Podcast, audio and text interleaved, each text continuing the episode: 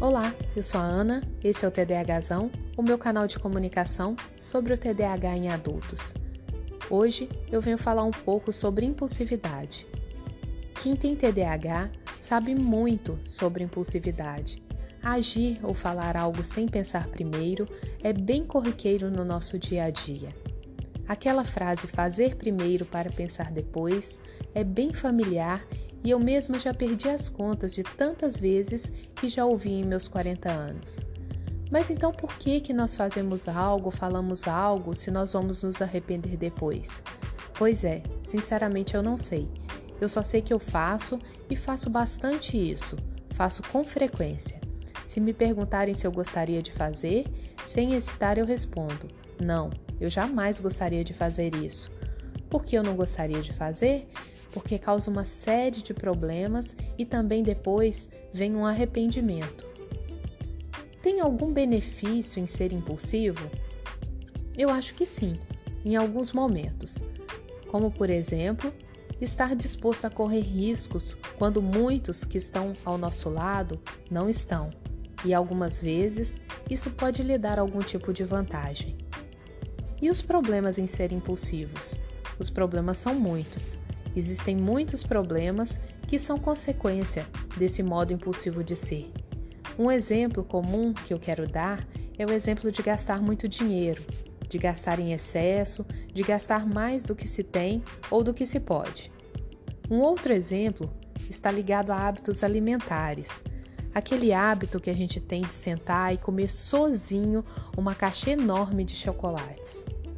Tem também aquela impulsividade no falar, falar tudo o que vem na cabeça, que nos transforma em super sinceros. O super sincero, na maioria das vezes, ele é mal aceito e mal visto. Ele é taxado como insensível, como rude e até grosseiro. Então, o que, nós podemos fazer para mudar esse tipo de comportamento? Eu tenho aprendido nas minhas sessões de TCC, que é a terapia cognitiva comportamental, o poder dos três P's.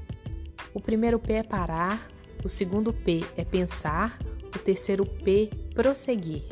Parar, pensar, prosseguir. Uma respiradinha entre cada um deles.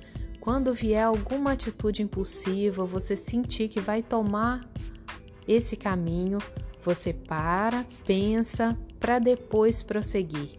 E como num passe de mágica, as coisas normalmente têm seguido um rumo diferente.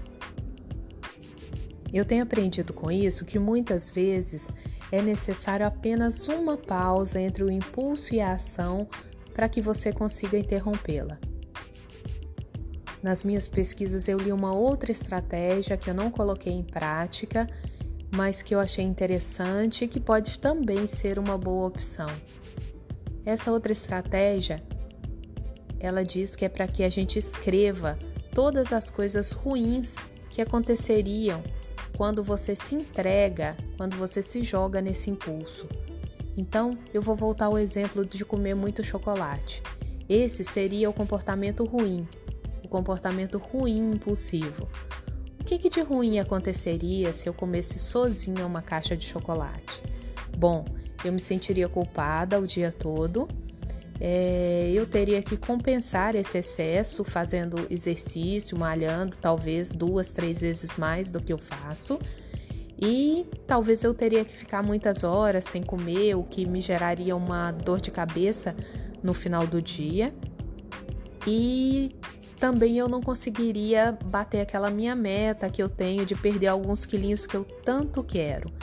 Então a ideia é que você crie a lista deixe essa lista no telefone e que quando você sinta aquele impulso, você pegue leia a lista antes de tomar essa atitude impulsiva.